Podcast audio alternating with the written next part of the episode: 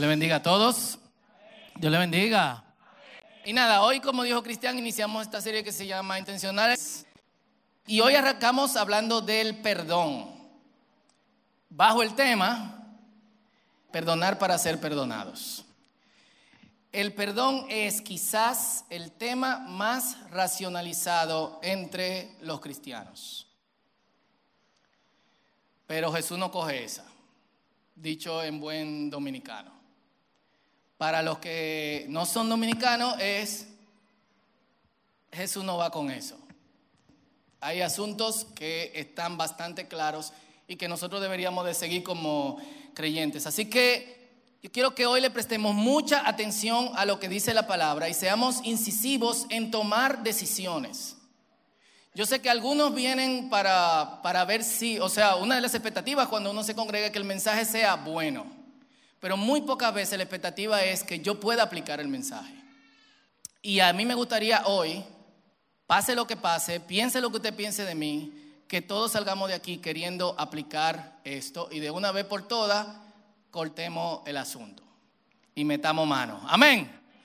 Eso, así que fuerte y firme en tomar nuestra decisión hoy. Y vamos a leer en Mateo capítulo 6, versículos 12 al 15. Esto es parte de la oración del Padre Nuestro.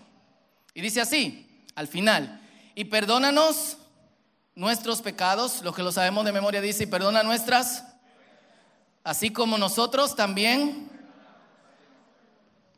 o sea, hay un intercambio. No permitas que cedamos ante la tentación, sino rescátanos del maligno. Y Jesús hace un comentario con respecto a esta última frase y dice, si perdonas a los que pecan contra ti, ¿qué dice? Yo no lo quiero leer, yo quiero que lo lean ustedes conmigo. Dice, si perdonas a los que pecan contra ti, pero si te niegas a perdonar a los demás, Oh, oremos, no. Antes de entrar al tema específico del perdón, yo creo que necesitamos centrar algunas bases, porque el punto es que nosotros pongamos esto en acción. Esta es la primera conversación de Jesús con cualquier persona que va a ser su discípulo. Sígueme. Y aquí hay algunas referencias, hay muchas más en el resto de, de los evangelios, y este es el llamado que Jesús nos ha hecho a todos. Básicamente, cuando nosotros venimos a Cristo, el llamado que aceptamos es, sígueme. Cuando uno sigue a alguien, camina y recorre los caminos que esa persona recorre. Quien setea la ruta no es el que sigue, sino la persona quien ha dicho que lo sigamos. Lo repito, quien setea la ruta no es el que sigue, sino la persona que ha dicho, sígueme, te enseño esa persona está en control de los caminos. Y yo quiero que le prestemos mucha atención a esta palabra, caminos, porque en la Biblia tiene un sentido práctico y un sentido metafórico. Cuando digo metafórico no significa que es un sentido figurado, algo que no deberíamos hacer, sino que el camino representa algo bastante concreto, se usa para representar algo concreto. Y metafóricamente, lo concreto que representa el camino es costumbre o forma de vivir. Y aquí pueden anotar algunos pasajes o pueden verlo en las notas de, de YouVersion. Si buscan en YouVersion la aplicación de la Biblia, van a encontrar el evento de hoy o la prédica de hoy, ahí van a estar las notas. Estos son algunos de los ejemplos de caminos en la Biblia, la mayoría en el Antiguo Testamento. Uno de estos, Éxodo capítulo 33, versículo 13, dice, Moisés, si es cierto que me miras con buenos ojos, permíteme conocer tus caminos para que pueda comprender más a fondo y siga gozando de tu favor. Y recuerda que esta nación es tu propio pueblo. Básicamente el contexto es que Moisés se encuentra guiando este pueblo de gente que tiene la cabeza caliente, caco duro, como nosotros decimos en buen, en buen dominicano. Y él dice, yo no puedo seguir eh, dirigiendo a estas personas si tú no me muestras cuáles son tus caminos, si tú no me dejas bien claro cuál es el camino que tú quieres que yo, que yo siga. Y este año, de hecho, yo personalmente me he propuesto, lo tengo de fondo de pantalla en mi celular, lo tengo de fondo de pantalla en mi iPad, lo tengo de fondo de pantalla en mi computadora, este versículo para recordarlo continuamente, Salmo 119, 15, 16, estos versículos. Buscaré tus caminos, meditaré en tus preceptos, encuentro en eh, bienestar y deleite, encuentro en tus, en tus decretos, no olvidaré tus palabras. Entonces, camino significa las formas del Señor. Ahora, conocer las formas del Señor no debe de quedarse ahí, sino que yo debo de llevarlo a lo práctico. ¿Y qué es lo práctico? El seguidor que se transforma en discípulo aprende del maestro cómo vivir para vivir como el maestro. O sea, seguir a Jesús significa yo voy a ver cómo Jesús vive. Yo voy a ver cómo Él camina. No es si camina así o si camina así o si camina así, sino cómo se comporta. ¿Cuál es su relación con las demás personas? ¿Cuál es su relación con Dios? ¿Cómo es su vida de oración? ¿Cómo es su vida de ayuno? ¿Cuál es su relación con la palabra? Y estas son preguntas importantes que nosotros no tenemos que hacer si queremos ser como Jesús. Porque como eh, yo lo he visto en mucho tiempo siendo cristiano y trabajando con cristianos, es que ser como Jesús es para muchos algo abstracto e inalcanzable. Sin embargo, en la palabra nosotros vemos cómo Jesús vivió concretamente. El problema es que ser como Jesús no es un cachú. Y nos agarramos de la gracia como excusa para seguir siendo de otra forma. Entonces, seguir a Jesús significa yo voy a observar bien cómo Jesús vive y yo voy a vivir como Jesús. Sí o sí. En muchas ocasiones yo voy a quedar corto, pero ahí sí yo dependo de la gracia del Señor para levantarme y seguir en la misma dirección. Dallas Willard, que es uno de mis autores favoritos y lo que me han visto predicar quizá lo saben, lo pone de esta manera. Centraremos nuestra mente en el Evangelio. Pondremos nuestra atención a sus enseñanzas. En estudio y búsqueda privados, pero también en espacios públicos con otros creyentes. Y nos negaremos, escuchen esto, nos negaremos a invertir espacio y energía mental en las cosas sin fruto, sin esencia y degradantes que claman constantemente por nuestra atención. Lo repito, nos negaremos a invertir espacio y energía mental en las cosas sin fruto, sin esencia y degradantes que claman constantemente por nuestra atención. Solo le daremos la atención necesaria para evitarlas. E intensiva y continuamente pondremos las enseñanzas de Jesús en práctica. Ahora, obviamente, las enseñanzas de Jesús son difíciles. Y él mismo lo ha dicho, el camino es angosto, finito, estrecho. Dice Mateo capítulo 7, 13 al 14. Y quiero que lo anoten por ahí. Difícil. La vida del creyente no es fácil. Mi vida como discípulo no solamente permea mis relaciones religiosas, sino también que permea cómo yo trabajo, cómo yo hago negocios, cómo yo crío, cómo yo me relaciono con mi esposa y cómo yo ando por la calle. Y eso lo hace aún mucho más difícil. Sin embargo, esto es lo que ha dicho Jesús, poniendo las expectativas desde el principio. Y este es uno de sus primeros sermones, el Sermón del Monte. Mateo 7, 13 al 14. No está en la pantalla, lo quiero leer, lo pueden buscar o anotar. Dice, solo puedes entrar al reino de Dios a través de la puerta angosta, es decir, la puerta pequeña. La carretera al infierno es amplia y la puerta es ancha para los muchos que escogen ese camino. Sin embargo, la puerta de acceso a la vida es muy angosta y el camino es difícil. Y son solo unos pocos los que alguna vez lo encuentran. A mí me llama mucho la atención que no dice, son solo unos pocos los que caminan por él, sino son solo unos pocos los que alguna vez lo encuentran. Y te puedes imaginar que los que caminan para el infierno es así que van. Uh, y encuentran la puerta mega abierta nosotros vamos como caminando en una pequeña línea y la puerta es bastante pequeña. No sé si cabremos, pero debemos de tratar de caber. Y no solamente hay que tomar el camino, hay que permanecer. En Juan capítulo 8, versículos 31 al 32, dice, Entonces Jesús dijo a los judíos que habían creído en él, si ustedes, ¿qué dice? Si ustedes permanecen en mis enseñanzas, serán verdaderamente mis discípulos. Y bandera dominicana, y conocerán la verdad, y la verdad los hará libres. Dice, si ustedes permanecen en mis enseñanzas.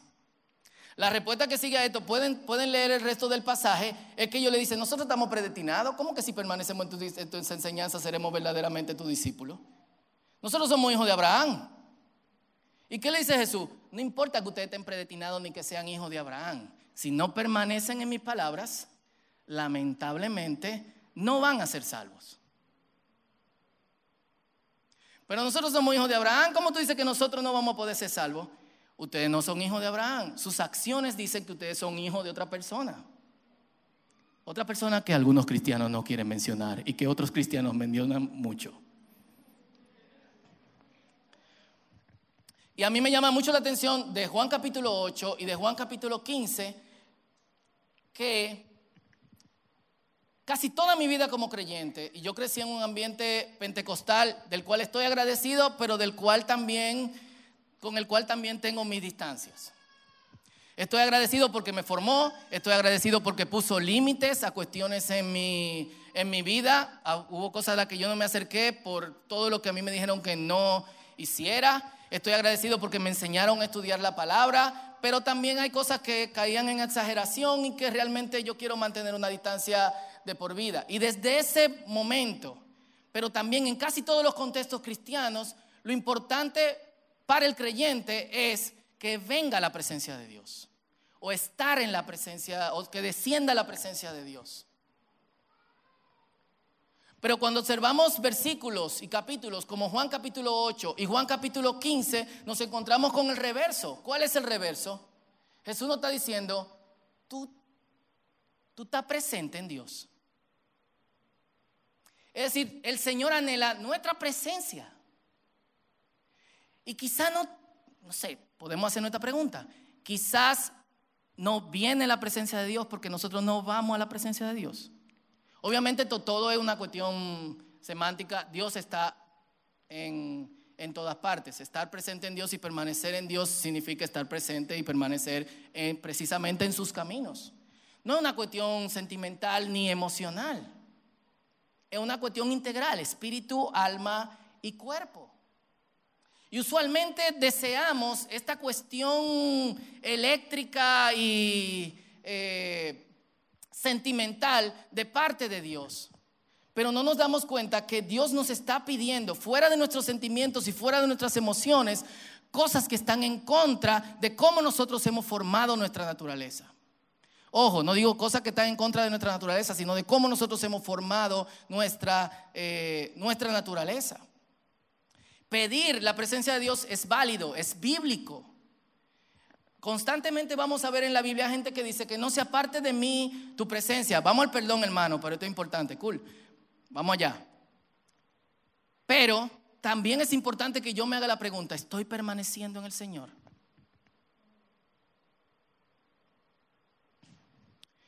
Eso requiere concentración continua. Por ejemplo, tú sales de tu tiempo de oración llega a tu trabajo, casi siempre es un individuo que te saca de la presencia, ¿sí o no? De tu permanencia diario. ¿Qué tú haces? Vuelve. Regresa. Tienes un hijo adolescente, constantemente vas a salir de la presencia. Regresa.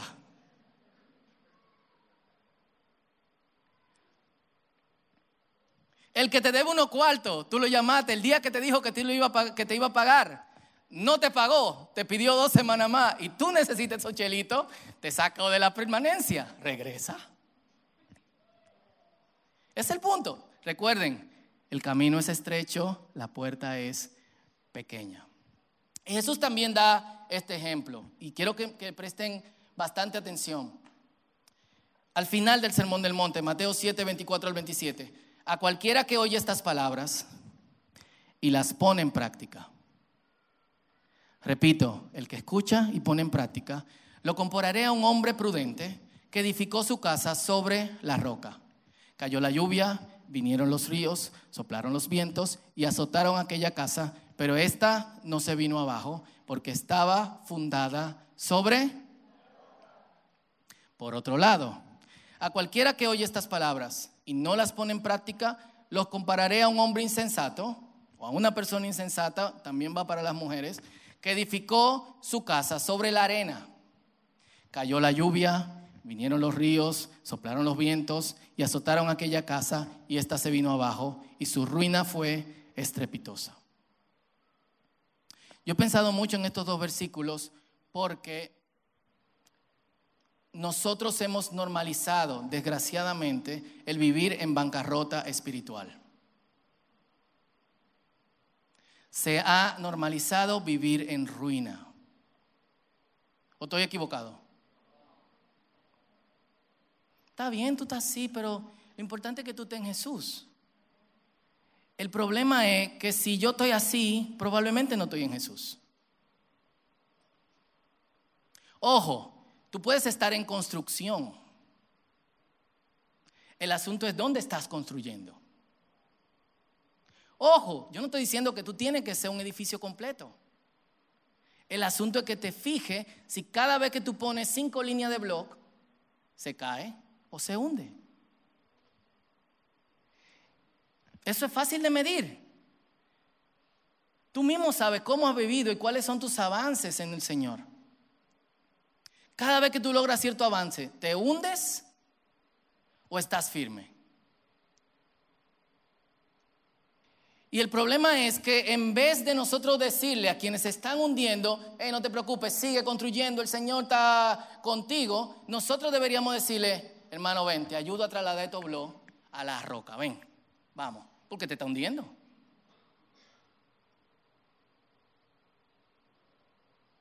Y mi experiencia ha sido que cada vez que tú le dices a alguien, hey, te está hundiendo, ¿qué tal si trasladamos tus materiales a la roca? Te dice, no te metas, tengo mi relación con el Señor es personal, el Señor y yo tenemos un trato especial. Bueno, ¿cuál Señor? No sé. Perdón mi formato incisivo. Pero si constantemente nos estamos hundiendo, el problema no son los materiales con que estamos construyendo, el problema es el terreno. Y quizás estás usando la palabra, pero no la estás poniendo en acción. Es tiempo de llevar esos materiales a otro terreno. Y una de las cosas, de las líneas de blog que nosotros ponemos y que inmediatamente se hunden, más famosa tiene que ver con el perdón. El perdón cae dentro de las cosas que siempre se obvían. Eh, para mí uno de los temas más difíciles. En el discipulado mixto lo estuvimos hablando hace, hace unos meses y surgen preguntas como esta. ¿Y si la otra persona no quiere? Todavía no estoy preparado. Eh, yo estoy esperando que el Señor me diga qué hacer. A mí me encantaría perdonar, pero la persona a quien yo tengo que perdonar, yo no sé su teléfono, ni sé dónde vive, ni sé dónde está. Entonces, ¿cómo yo arreglo eso? O fue una situación muy complicada, entonces yo prefiero tomarme mi tiempo antes de perdonar. Veamos esto a la luz de la palabra. Y quise hacer este preámbulo largo que tomó literalmente la mitad de este mensaje, porque si nosotros cimentamos el reto de este mensaje en la arena, no vamos a perdonar. Y yo quiero que tomemos muy en serio lo que dice la palabra. ¿Qué decía en Mateo capítulo 6? Decía, si ustedes perdonan a quienes les han ofendido, su Padre Celestial también. Y si no los perdonan, su Padre Celestial Está jodona la cosa porque probablemente tú andes por ahí pidiéndole perdón a Dios y Dios no te está perdonando. No lo digo yo, lo dice la Biblia. Lo puede buscar en todas las traducciones, lo podemos buscar también en griego. Dice lo mismo. Empiezan nuestras racionalizaciones. No se encuentra, no estoy preparado, Dios no me ha dicho, etcétera. Perfecto. ¿Qué dice la palabra? Como discípulo, si yo sigo los caminos de Jesús, ¿Qué significa eso? Permanezco en Él, veo cómo vive y quiero vivir como Él vive. ¿Cómo vivió Jesús? ¿Hacia quienes los ofendieron? En la cruz. Padre, porque no saben lo que hacen. Te recuerdo, latigazos, trompadas, escupidas, corona de espina, un letrero sarcástico de burla, colgado en una cruz entre dos criminales, una lanza a través de las costillas, vinagre con vino agrio. ¿Y qué dice Jesús? Señor, ¿te lo mando o tú lo buscas? O Padre, perdónalos porque no saben lo que hacen. ¿Y sabe por qué Jesús hizo eso? Porque en su naturaleza no cabía otra cosa que hacer. Si Jesús hubiese actuado diferente a eso, debiéramos preocuparnos de la naturaleza divina de Jesús. Pero como dijo eso, primero nos emocionamos por su naturaleza divina, segundo nos preocupamos porque nosotros ahora estamos en problemas, tenemos que actuar igual. Y esto es lo que dice las escrituras. En primer lugar, antes de cualquier servicio a Dios, ya sea congregarte o hacer un ejercicio de ministerial, resuelve. Si no mejor, no lo hagas. Mateo 5, 23 al 24 dice, por lo tanto, si presentas una ofrenda en el altar del templo y de pronto recuerdas que alguien tiene algo contra ti, Jesús lo pone a ti inverso. No es si tú ofendiste a alguien, hasta que alguien te ofendió. Deja la ofrenda allí en el altar. Anda y reconcíliate con esa persona. Luego ven y presenta tu ofrenda. Y quiero poner aquí un poquito de contexto. En en, el tiempo de Jesús, dar la ofrenda no era una cuestión eh, del nivel de importancia a la que nosotros le damos hoy, que pasa alguien la canasta y todo en secreto van echando lo que quieren o simplemente dicen, yo no tengo dinero. Era un evento. Una prueba de esto es que Jesús y sus discípulos se pusieron a ver a la gente que estaba dando ofrenda. Y veían los ricos, lo que traían, lo de clase media, y después llegó la viuda, echó sus dracmas. Era un evento. Era como que alguien estuviese predicando, deja el micrófono ahí, resuelve. Está cantando, suelta, resuelve. Cualquier servicio a Dios, sin que estés reconciliado con alguien, ya sea que esa persona esté ofendida contigo, ya sea que tú ofendiste a esa persona o que esa persona te ofendió, tú tienes que resolverlo. Ya están racionalizando. Pero vamos ahí ahora. El perdón es condicional. Y esto es fuerte. Mateo capítulo 6, versículo 14 y 15. Si perdona lo que peca contra ti, tu Padre Celestial, ya lo leímos, te perdonará a ti, pero si te niegas a perdonar a los demás, tu Padre no perdonará tus pecados. Y el perdón a la manera, el camino de Jesús no tiene límites. Mateo 18, 21 a 22. Luego Pedro se le acercó y preguntó, Señor, ¿cuántas veces debo perdonar a alguien que peca contra mí? Siete. Ustedes saben esa, que Pedro se estaba pasando listo porque en la literatura rabínica solamente tú podías perdonar a alguien tres veces. Pedro lo duplicó y le agregó una más, siete.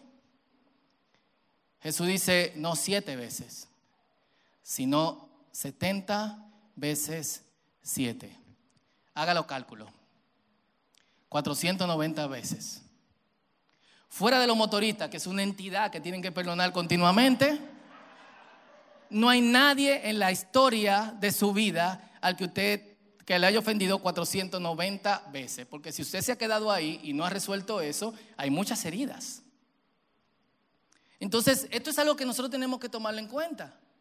Obviamente, no es tan fácil como blanco y negro, o sea, no es tanto como ah, bueno, dejo el micrófono, o ah, bueno, esto no es condicional, ah, bueno, tarará. Pero sí tenemos una responsabilidad delante de Dios, porque mientras nosotros atrasamos el perdonar y mientras nosotros atrasamos el reconciliarnos, no estamos bien con Dios, estamos echando líneas de blog sobre arena. Es la verdad, no lo digo yo, lo dice la palabra, lo leímos, ¿sí o no? Entonces, obviamente, hay algunas preocupaciones. Algunas de las preocupaciones que, me surgen, y mi bienestar emocional, y mi paz mental. Ahora, yo le voy a decir algo. Si Dios nos pide que hagamos algo dentro de su voluntad, ¿ustedes no creen que Dios tiene el poder para guardar nuestra mente y nuestro corazón? Cuando tú no perdonas por tu paz mental o por tus cuestiones emocionales, simplemente tú estás diciendo, Dios no tiene el perdón de restaurarme. Lo digo con mucho cuidado porque es mucho más complejo de ahí.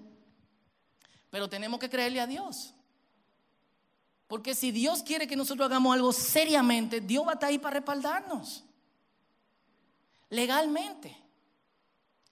Y honestamente, quizás tú no estás preparado para enfrentar a esa persona. Da el primer paso, perdona. Tú puedes hacer un ejercicio virtual. En oración, tráncate en tu habitación. Esto es algo que tenemos que hacer hoy. Perdona. Y ora al Señor que con la fuerza y la ayuda de su Espíritu Santo te ayude a tener la disposición y la capacidad de ir hacia esa persona y decirle, yo quiero resolver algo contigo. Porque si tú esperas a que tu interior te bien para enfrentar y no perdonas, lamentablemente tú estás atrasando cosas de Dios sobre tu vida. No lo digo yo, lo dice la palabra. Lo digo con mucho cuidado. Lo digo hasta con mi corazón en la mano. ¿Por qué? Porque no es fácil, señores. Yo no estoy diciendo esto fuera de insensibilidad. Y en mi propia experiencia, muchas veces es durísimo enfrentarse con alguien que te ofendió o que tú ofendiste. Y salir de ahí sin heridas es un juego acrobático. Me ha pasado. Pero también yo he considerado algo. Yo necesito estar bien con Dios. Entonces, ¿no está preparado para, para enfrentar a esa persona? Hoy mismo. Resuelve, perdona. Cuando te enfrenta a esa persona, ya sea que tienes que perdonar o que te tienen que perdonar, no quiere hacerlo, cierra tú el caso. Tranquilo, en paz. Esa persona no aparece, perdona. ¿Tú no tienes el teléfono de esa persona? Perdona. Pero siempre nosotros tenemos también que buscar la forma de reconciliarnos. Y entonces otro versículo duro, Efesios 4, 26, parte B hasta el 27, dice, reconcíliense antes de que se ponga el sol, no le den lugar al diablo. Jesús también puso el ejemplo. Uno de sus discípulos tenía problemas con él. Bueno, dos, uno se suicidó, pero el otro, Pedro, lo negó varias veces. Uno de los evangelios Dice incluso que cuando en la última negación Jesús lo miró. Eso marcó a Pedro. Pero Jesús no dejó la cosa así. En Juan capítulo 1 dice que un día los discípulos estaban pescando, no encontraron nada y alguien en la orilla le dijo, ¡Hey muchachos! ¿Han pecado algo? No, no hemos pasado toda la noche y nada. Tiren la red aquí al otro lado para que ustedes vean. No sé si a ustedes les ha pasado, cuando yo trabajaba en una agencia de publicidad, que siempre llegaba una ejecutiva de cuenta y decía, ¿y si tú mueves este logo aquí? Yo decía como que, ¿qué tú sabes de diseño? Imagino los tipos diciendo como, ¿y este tipo quién es? O sea, nosotros tenemos experiencia pescando. Y a uno se le ocurre cuando tiran la red, ¿qué vamos a perder? Y la red está llena de pescado. De hecho, algo muy interesante que dice el, Evangelio de Juan, la cantidad de pescados que había dentro, dentro de la red. Uno de los discípulos dice, es Jesús. Pedro, como se había descarriado, estaba en cuero, se tiró en cuero al, al, mar, se puso su ropa, se sentó al lado de Jesús y luego de Jesús prepararle desayuno, había pan, había peces y todo lo demás. Se puso con Pedro a un lado y le dijo, hey, tú me amas. ¿Sabe lo que le respondió Pedro? Sí, Jesús, yo te quiero.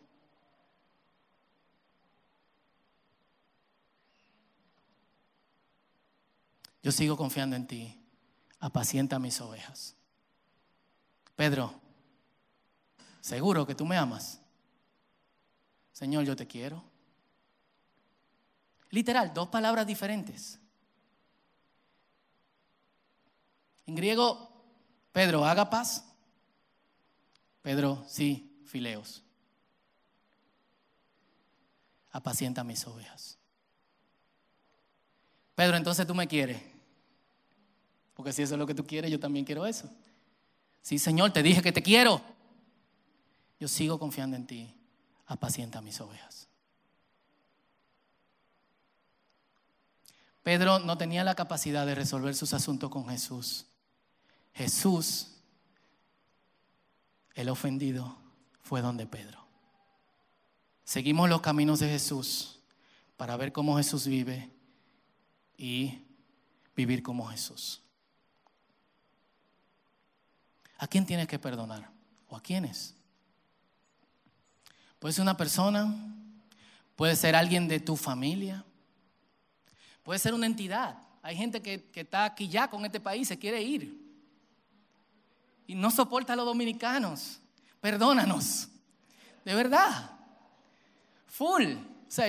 ¿A cuánto no le han dicho a un amigo, estoy alto de este país, de los dominicanos? Mira lo que hacen. No hacen fila, te, te chocan, esto, no le gusta el orden.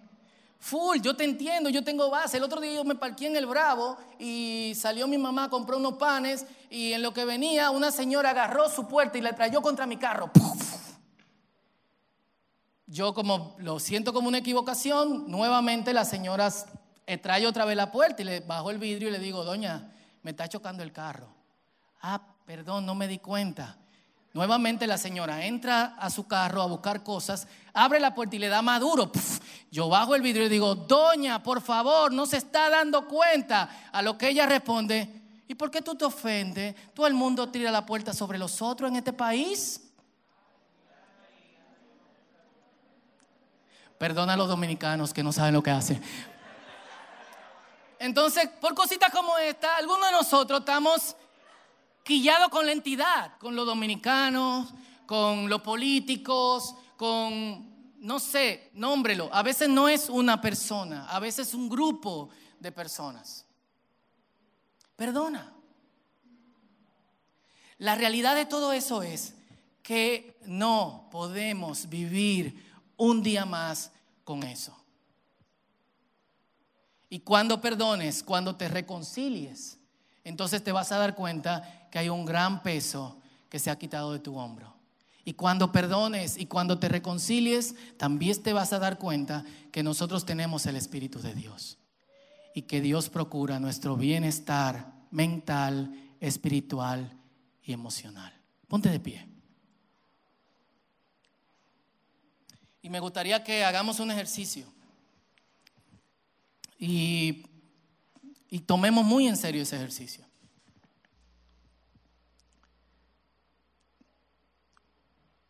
Si hay alguien o algunos, si hay una entidad, un grupo de personas a quienes necesitas perdonar o quienes necesitan perdonarte, va en las dos vías vamos a hacer esto, vamos a reconciliarnos antes de que se ponga el sol. Y me gustaría que, si puede anotar, agarre tu celular o escribas en un papel y digas, estas son las personas que necesito perdonar o esta es la persona que necesito perdonar. O quizás no tenga la capacidad de enfrentarla ahora, pero vamos a resolver eso. Y, en nuestra oración a mí me encantaría orar con quienes están aquí y se les hace sumamente difícil reconciliarse o perdonar. Quizás sería bueno hacer un llamado al, al altar, pero yo creo que aquí, como Dios está aquí, está también allá. Pero si de alguna u otra manera tú tienes alguna situación, alguna resistencia a esto, yo quiero que tú ores conmigo donde estás. Antes de que todos oremos juntos por quienes tenemos que perdonar. Y vamos a, pedir asistencia del Señor. Porque el interés de Dios es tu restauración. Es, es que tú tengas vida y vida en abundancia. Y la raíz de amargura, el rencor, no permite que tú vivas bien. Así que oremos. Señor, en el nombre de Jesús yo te presento hoy a quienes están aquí y tienen cosas que resolver o perdonar. Tú eres un Dios de amor, de gracia. Y en, que, en querer que nosotros recorramos tus caminos, tú nos provees de toda la asistencia que nosotros necesitamos para poder resolver. Y yo te pido en el nombre de Jesús por estas personas que están aquí, que quizás hacen resistencia a la reconciliación, quizás hacen la resistencia a perdonar. Quizás le han pedido perdón y dicen, no voy a perdonar. En el nombre de Jesús yo te pido que, que tú obres y tú te glorifiques en estas personas. Que tú le des la capacidad, la energía, Señor, espiritual, mental, física, para hacer tu voluntad. Señor. Y tú, no, tú lo has dicho, Juan capítulo 16, el Espíritu Santo está de parte de nosotros para acompañarnos, caminar con nosotros y darnos las capacidades que nosotros, por nuestras propias habilidades o nuestra propia eh, forma de ser o carácter, no tenemos o no tendríamos. En el nombre de Jesús yo creo en ti. ¿Cuántos creen en el Señor? Creemos en ti, Señor, y sabemos que tú puedes ayudarlo. Y en el nombre de Jesús también, Señor, hoy nos comprometemos. Vamos a comprometernos todos en el nombre de Jesús. Amén. Hoy nos comprometemos, Señor, a resolver ya a quienes tenemos que perdonar y con quienes necesitamos reconciliación. Gloria a ti por siempre, Señor. En el nombre de Jesús. Amén. Dios te bendiga. Dios te guarde.